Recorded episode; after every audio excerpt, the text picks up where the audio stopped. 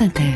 Marina Chiche, vous aussi, c'est les classiques, la musique classique. On vous entend d'ailleurs, tiens, le week-end euh, à 8h50. Ah, c'est fini, ça y est, ah, j'ai fait mon devoir. Euh, ah, ouais. Bon, bon, on peut vous réécouter alors. Ouais. En tout cas, vous avez officié le week-end avec Karine Bécard et Eric Delvaux qu'on Ouais. embrasse bien fort. Et dans cette émission, bien sûr, le mercredi, vous nous parlez musique classique. Aujourd'hui, vous n'avez pas pris votre violon, il s'agit d'opéra. Hmm?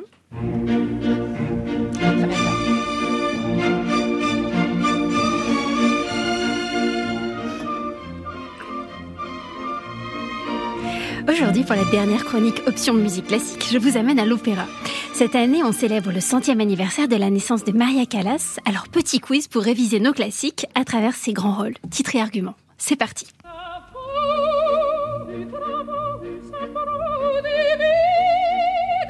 Hmm. c'est la Traviata. Eh ben oui, c'est la Traviata de Giuseppe Verdi.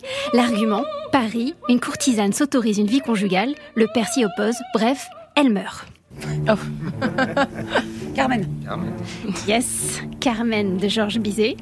Séville, une gitane aime qui elle veut et suit des contrebandiers, bref, il la tue.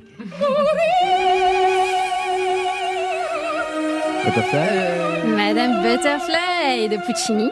Argument. Japon, une gaïcha mère célibataire attend. Il a une double vie. Bref, elle se tue.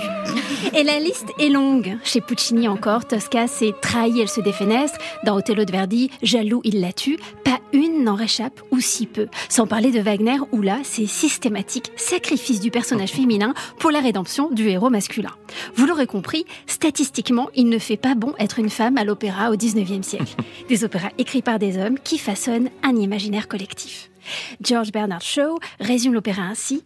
Un opéra, c'est une histoire où un baryton fait tout pour empêcher un ténor de coucher avec une soprano. D'un point de vue féminin, c'est plutôt elle souffre, elle crie, elle pleure, elle meurt. Et ça, c'est Catherine Clément qui le dit en 1979 dans un essai qui a fait date. Les femmes sur la scène d'opéra chantent immuablement leur éternelle défaite, ajoute-t-elle. Une défaite face à des transgressions des règles familiales, des règles politiques, des enjeux de pouvoir sexuel et autoritaire. En plus d'interroger les stéréotypes des rôles féminins dans l'opéra, Catherine Clément y questionne aussi le voyeurisme des spectateurs. On paye sa place, non pour pleurer avec l'héroïne, mais pour jouir inconsciemment de sa souffrance. Drôle de catharsis. Revenons à la Calas, qui se retrouve dans sa vie hors de la scène, empêtrée dans un autre stéréotype corrélé à ses rôles fétiches, celui de la diva, adulée par son public ou jetée en pâture. Calas, qui mourra à 53 ans, peut-être d'une overdose de médicaments, en tout cas seule et trahie, quand la réalité rejoint la fiction. Pour finir, je vous laisse sur une image de mai 1962 à New York, une mise en abîme terrible.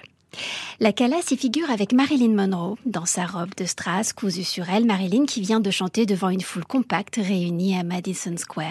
Happy birthday. Mais ce qu'on sait moins, c'est que juste avant Marilyn, Maria Callas a chanté un air de Carmen. Sur la photo, il manque une femme, la première dame, Jackie Kennedy, cocufiée aux yeux de l'Amérique entière qui a préféré ne pas venir.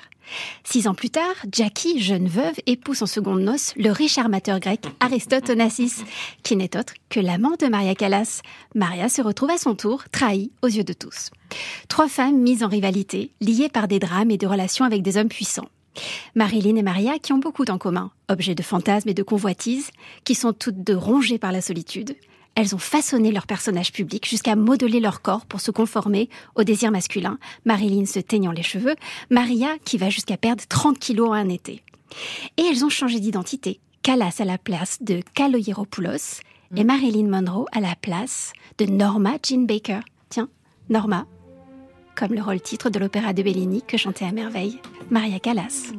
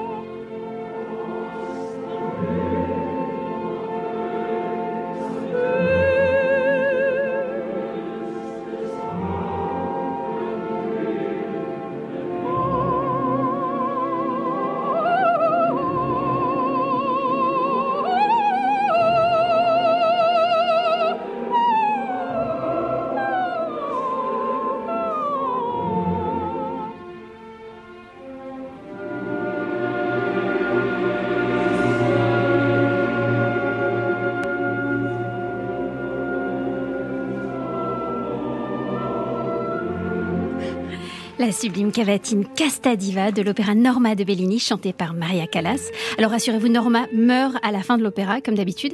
Hein Et Charline, en tant que belge, on a bien compris que vous étiez plus Castafiore que Casta Diva. Oui, bon. C'est pas très gentil, ça, c'est le coup de pied de l'âne. Oui, mais la Castafiore, elle reste en vie, euh, pardon.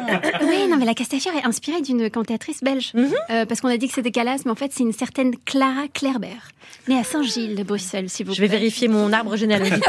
Merci beaucoup, Marine Achiche. Sachez que demain soir, euh, vous poursuivez vos conférences au MK2 Odéon à Paris. Ce sera à 20h. Musique classique et politique avec Thomas Negaroff. Et puis vous partirez sur la route des festivals avec votre violon. Ouais. Et sur marina-chiche.com, on peut vous suivre, bien sûr.